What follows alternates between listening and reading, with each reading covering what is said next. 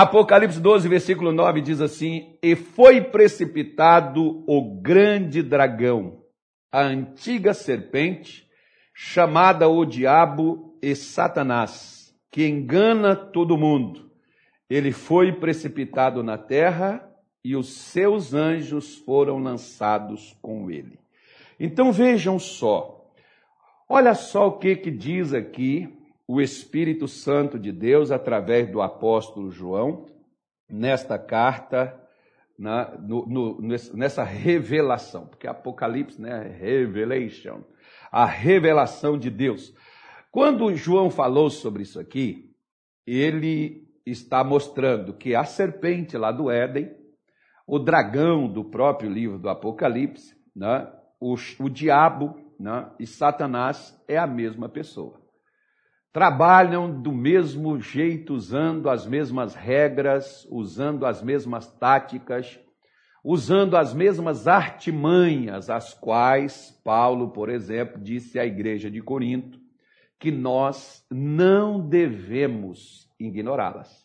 Muita gente às vezes, não, pastor, eu tenho Jesus e o diabo. Olha, tudo bem, você tem Jesus? Ok.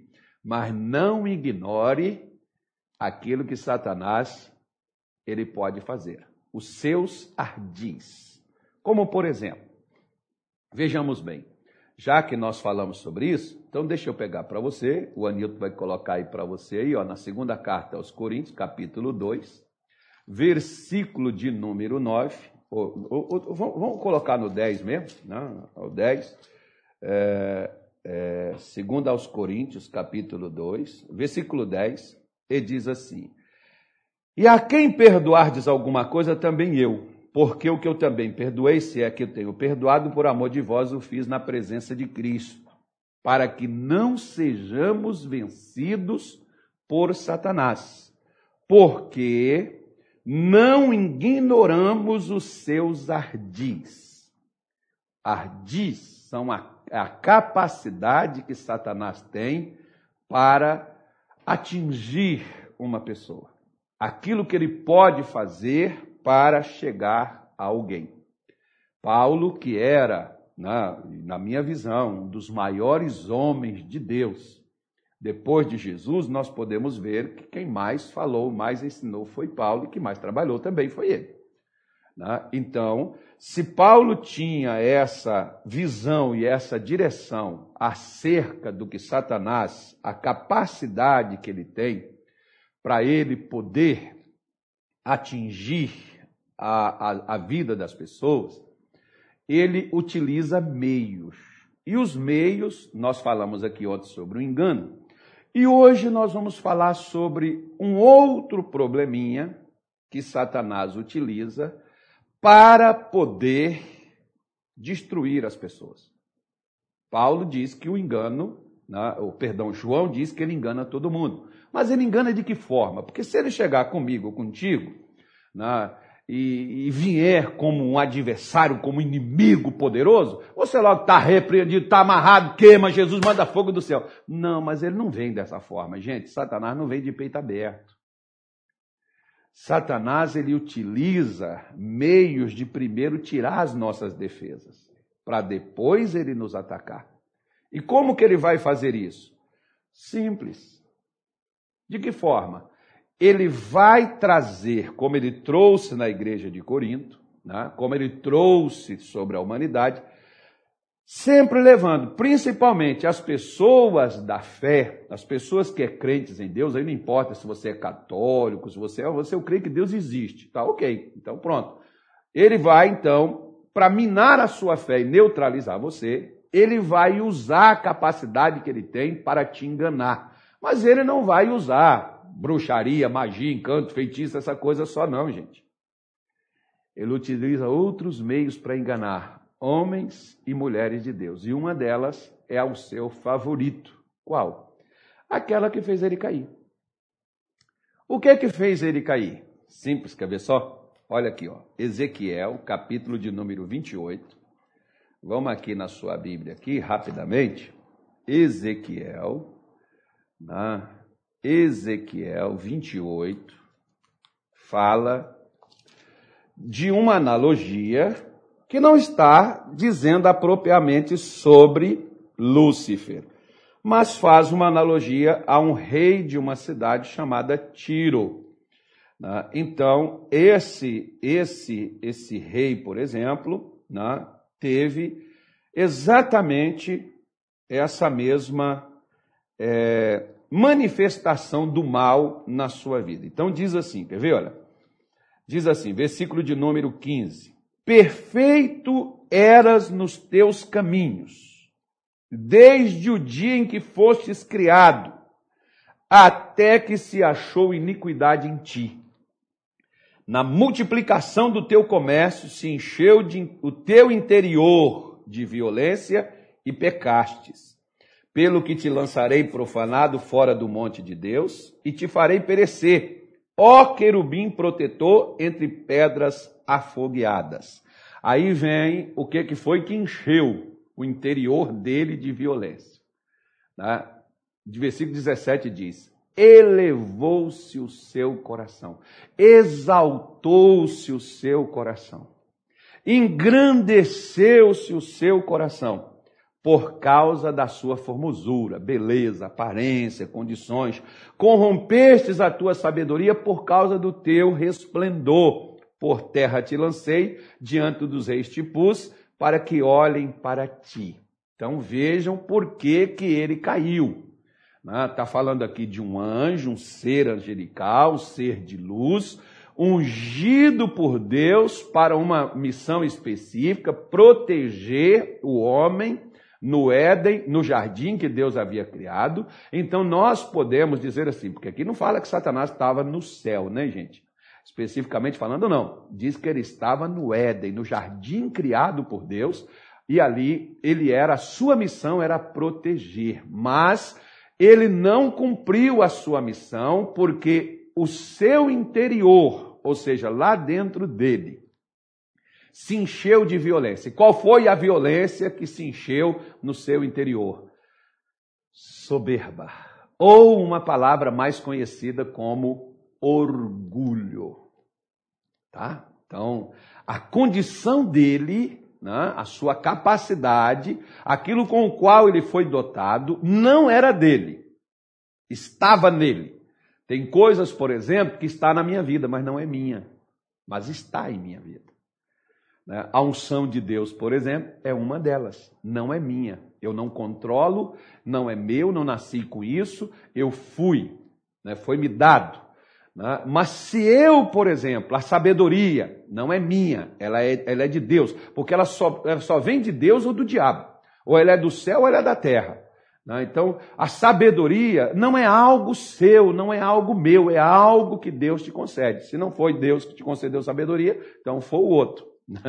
Só que a sabedoria do outro é para, para o engano e para fazer aquilo que não se deve ser feito. A sabedoria divina é para as coisas pacíficas, é, para a bênção da vida das pessoas. Então, isso não é algo que eu posso ter, mas não é meu. Mas Deus, quando criou esse ser, chamado Lúcifer, que era um anjo de luz, ele dotou ele de beleza, dotou ele né, de sabedoria, dotou ele de, de, de, de dons, né? ele tinha esses dons, ele tinha essa capacidade para proteger, para realizar, ele tinha a missão dada por Deus. Deus o deu, Deus o capacitou, mas aquilo não era dele.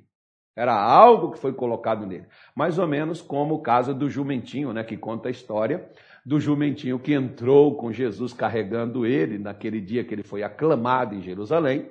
E aí ele voltou contando para sua mãe que ele foi aplaudido, que colocaram palmeiras, que colocaram mantas para ele passar por cima e tal, tal, e aquela coisa toda. E a mãe dele foi e disse assim: Meu filho, volte lá e entre na cidade novamente. E quando ele voltou na cidade, bateram nele, jogaram pedra, fizeram coisa com ele. E ele voltou: Mãe, eu não entendo, esse povo é tudo doido. Eu entrei lá antes, eles aplaudiram, eles colocaram mantas, colocaram palmeiras para mim passar. Agora eu voltei lá, jogaram pedra, jogaram pau e me expulsaram da cidade. Ela falou: Meu filho, eles não estavam aplaudindo você, eles estavam aplaudindo quem estava em cima de você. É que quem estava em cima dele era o Senhor Jesus. Pois é, então às vezes nós temos que lembrar que nós somos apenas o jumentinho que carregamos aquele que está em cima de nós, ou melhor, dentro de nós.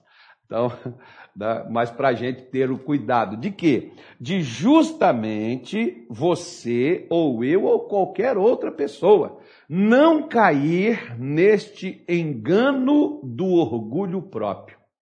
E como que eu faço, pastor, para mim não cair nesse? Simples, quer ver? Ó? Filipenses, capítulo de número 2, o apóstolo Paulo, ele falando, né, que diz que a gente não deve ignorar os ardis de Satanás, Filipenses 2, versículo de número 3, se não me falha a minha memória, creio que seja isso, ele diz assim: olha, nada façais por contenda ou por vanglória, mas por humildade. Cada um considere os outros superiores a si mesmo. Vamos dar uma parada aqui? E vamos dar uma, uma uma meditada nesse texto, porque ele é riquíssimo né, no que ele nos diz. Paulo está falando com a igreja, com os crentes lá de Filipos, com os crentes daqui de Cuiabá, do Mato Grosso do Brasil, que nos assiste. Porque se você está assistindo é porque você crê, porque os incrédulos nem abrem. Mas os crentes, é como diz aí, o ímpio nem adorar ele adora, mas o crente canta, né? Então Paulo está dizendo: nada façais por contenda ou por vanglória. Tem coisas, por exemplo, que muitos de nós estamos fazendo. Igual, por exemplo, pode ser que você seja um pastor, como o pastor Tony está aqui, como está aqui o, o, Samuel, está aqui o Anilton, está aqui tantos outros pastores que também assistem a nossa live aqui. Pode ser que você seja um obreiro da igreja, pode ser que você seja um ministro de louvor na sua igreja, né? Ou você seja um cristão já há bastante tempo, que você está muitos anos no ministério, na obra de Deus. Só que ao mesmo tempo que você está, no seu coração, você está também em contendas, em disputas, em brigas, em picuinhas com outras pessoas. Esse é o ambiente adequado para Satanás entrar e fazer com que assim como naquele lugar santo que era o Éden, onde estava o homem e Deus descia todos os dias para estar com ele, passou a existir primeiro no coração de um querubim que era ungido para proteger. E nesse coração entrou-se algo aonde Lúcifer não contentou em ser o que Deus destinou para que ele fosse porque Lúcifer não queria estar na vanguarda ou na retaguarda do homem para cuidar do jardim. Ele queria o jardim para si. Como, por exemplo, minha senhora, meu senhor, o diabo não está preocupado em fazer guerra com você. O diabo não está preocupado em destruir sua vida. O diabo está preocupado em ter um lugar no seu coração. Porque se ele tiver um lugar no seu coração, ele pode até deixar você ter uma boa vida, desde que o seu coração seja dele, porque ele poderá te arrastar para o inferno. Mesmo você tendo uma vida excelente, maravilhosa, como aquele homem, por exemplo, que plantou, encheu seus celeiros e disse: Minha alma está farta, come e bebe. Agora não sabia aquele homem que naquela noite ele partiria e toda a vida que ele teve, ele perderia todo aquele tempo. Se tem uma coisa, por exemplo, que o orgulho faz, é justamente fazer você perder tempo. Eu fico olhando, por exemplo, muitas pessoas que vêm até a igreja, se aconselham com a gente, às vezes estão brigadas com pais, com avós, com irmãos, com tias, com vó, com netos. E a gente aconselha, volta, olha, é, restaure a comunhão, peça perdão, perdoa. E aquela pessoa às vezes fica protelando, porque o orgulho não deixa a pessoa ir pedir o perdão. É a mesma coisa, por exemplo, o pastor Tony está aqui, né? acho que ele casou recente, tem o quê? Tem dois anos? Vai fazer dois anos. Pois é, quando você casou, já teve alguma discussão com a mulher assim? Ficou, falou uma coisa, falou outra, que negócio já teve, já, é, porque se não tiver, está mentindo.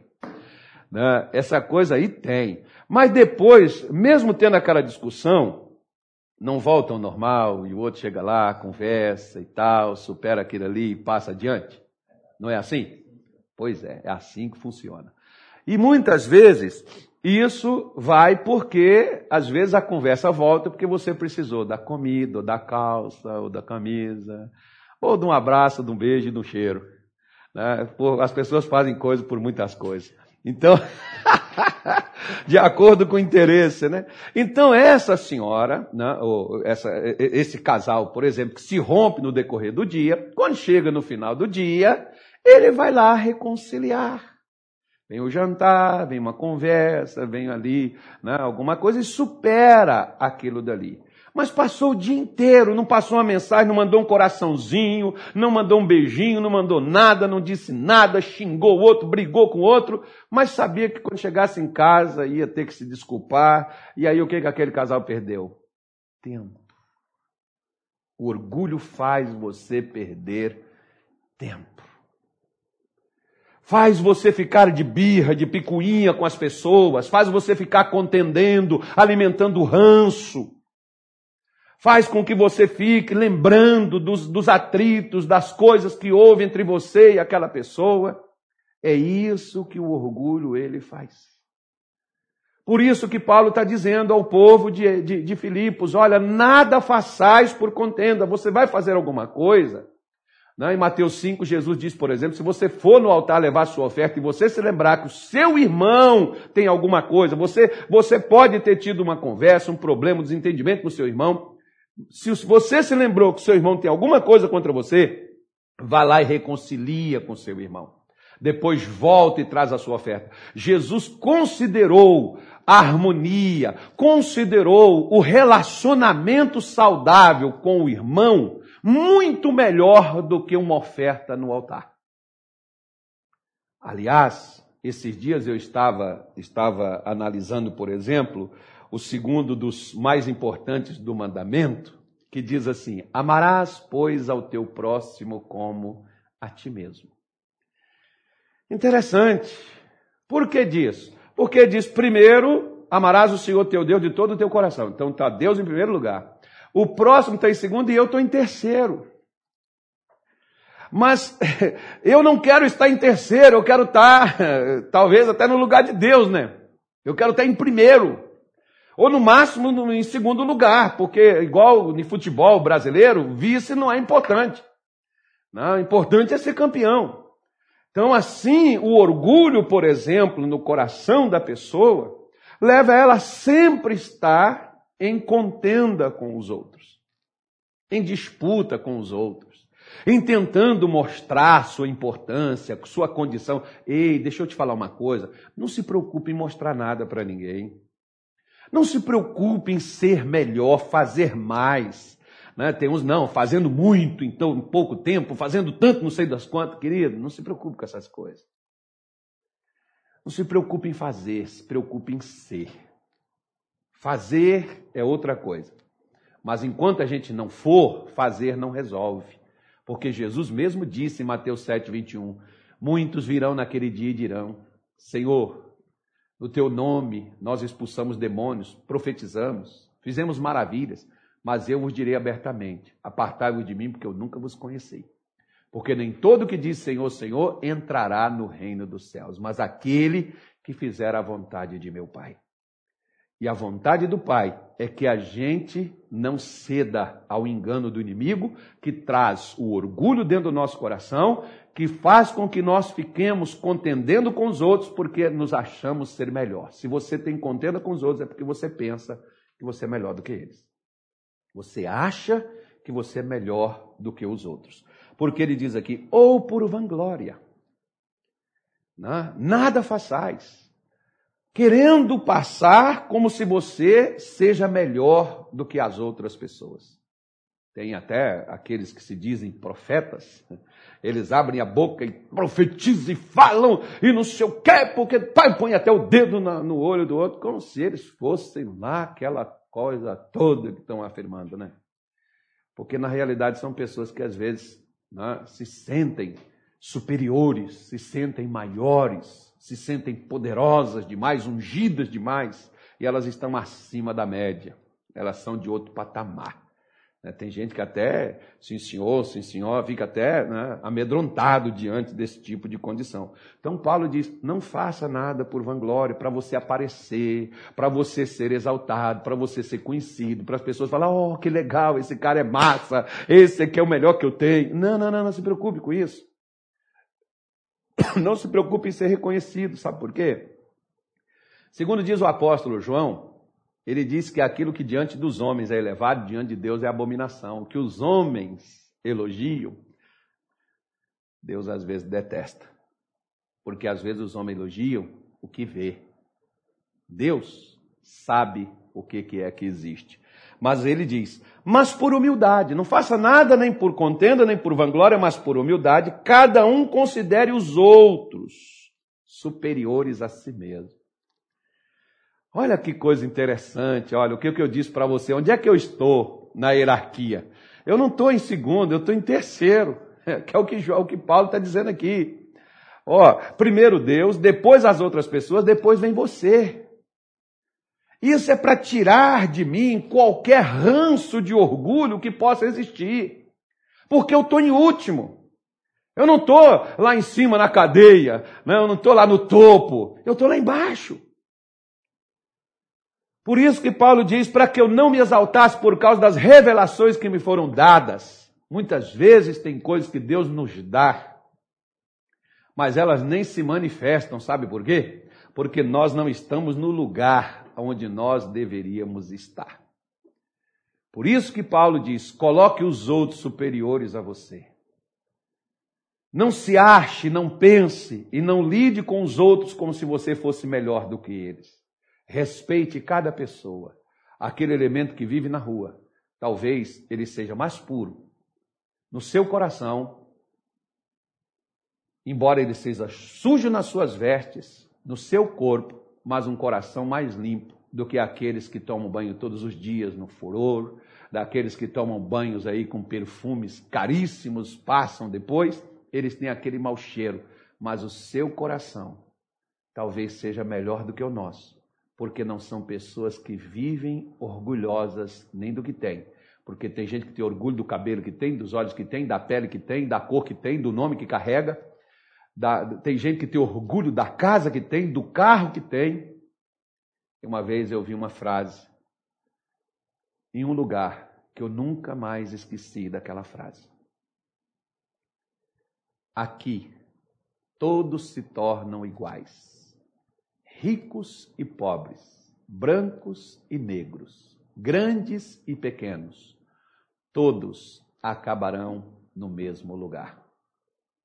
Na entrada de um cemitério numa cidade no Rio de Janeiro. Essa era a frase que estava lá. Porque todos se tornam iguais. Mas Satanás, para entrar na minha vida e para entrar na sua, ele quer que você se exalte como o melhor. Ele quer que você se posicione como superior aos outros e não como se você estivesse inferior a elas. Não é que você seja inferior, é para que você não controle e não domine nem a vida e nem a fé de ninguém. Vamos conversar com Jesus, querido Pai Celestial. Senhor, em nome do nosso Senhor Jesus, eu te apresento agora, meu Deus, as necessidades financeiras de todo o seu povo. Nós já fizemos aquela primeira oração pela saúde, e agora, meu Deus, eu estou fazendo uma oração pela prosperidade destas pessoas. Tem gente que está desempregada, tem gente que está passando necessidade, tem gente, meu Deus, que tem contratos para serem feitos e eles não fecham, tem dinheiro para receber e não recebe. Senhor, porque parece que algo prendeu tudo, amarrou tudo no caminho desta pessoa. Nós oramos agora e pedimos ao Senhor: abra esses caminhos, abra essas portas fechadas. Em o nome de Jesus, o que está à frente impediu esta pessoa de receber, impediu esta pessoa de conseguir, de trabalhar, impediu esta pessoa de vencer, no nome de Jesus eu oro nesta tarde de hoje, para que seja quebrado e seja destruído essa estagnação é, é, financeira que essa pessoa paralisou-se nestes anos, nestes tempos. Em nome de Jesus, Satanás, solte os caminhos, solte a fonte de renda destas pessoas, solte o que elas têm para receber, aquela causa na justiça que não é julgada. Onde você amarra, onde você prende, eu estou determinando e ordenando. Tire as suas mãos solte e saia no nome de Jesus e não amarre mais. Senhor Deus, coloque a sua bênção, prospere estas pessoas. Faça, Senhor, com que elas possam prevalecer sobre aquilo qual elas antes não tiveram forças. Nós te pedimos isto no nome de Jesus. Amém e graças a Deus. Prontinho, o caminho está aberto, como também o caminho está aberto lá para a, a cidade. O, o pastor Tony, você não sabe o que, que Deus está pensando, não, né? Ainda bem que o senhor não sabe. Mas a pedra preta. A pedra preta, a pedra 90. Aqui tem pedra para tudo quanto é lado, né? E tem pedra também para Satanás lá? Tem, pastor. Não, o que, que o senhor está fazendo lá? Pastor, sexta-feira na manhã nós teremos um combate espiritual, nove da manhã, meio-dia e também às 19 horas, fazendo a oração, expulsando o mal, libertando, curando, através do nome de Jesus. Graças a Deus. Olha, então você, sexta-feira, qual é endereço lá, pastor? Avenida Nilton Rabelo de Castro, esquina com a rua 23. Isso. E, e você aqui em Cuiabá, hoje, 19 horas, tem a reunião de oração, rua 3 de junho, 1033, e domingo. Não, deixa eu falar aqui dos jovens aqui. Tem sexta-feira, tem amanhã, 8, meio-dia, 3 e 7 da noite. E no sábado tem a juventude, 18 horas, tá? Jovens na graça de Deus, jovens que vencem, sábado, 18 horas, na rua 3 de junho, 1033. E domingo, 7 da manhã, 10 da manhã, 3 da tarde, 7 da noite. Não, é 18, né? 18. É 18 horas, senão não dá tempo fechar e ir embora para casa. Né? Então tem que ser 18 horas. Então domingo, 7, 3, 7, 10, 3 e 18 horas no nome de Jesus, tá bom? Gente, olha, nós ficamos por aqui. Um grande abraço, Deus te abençoe, Deus te guarde. Uma boa quinta-feira para você. Amanhã estaremos de volta com a graça de Deus, se Ele assim nos permitir, no nome de Jesus. Eu fui.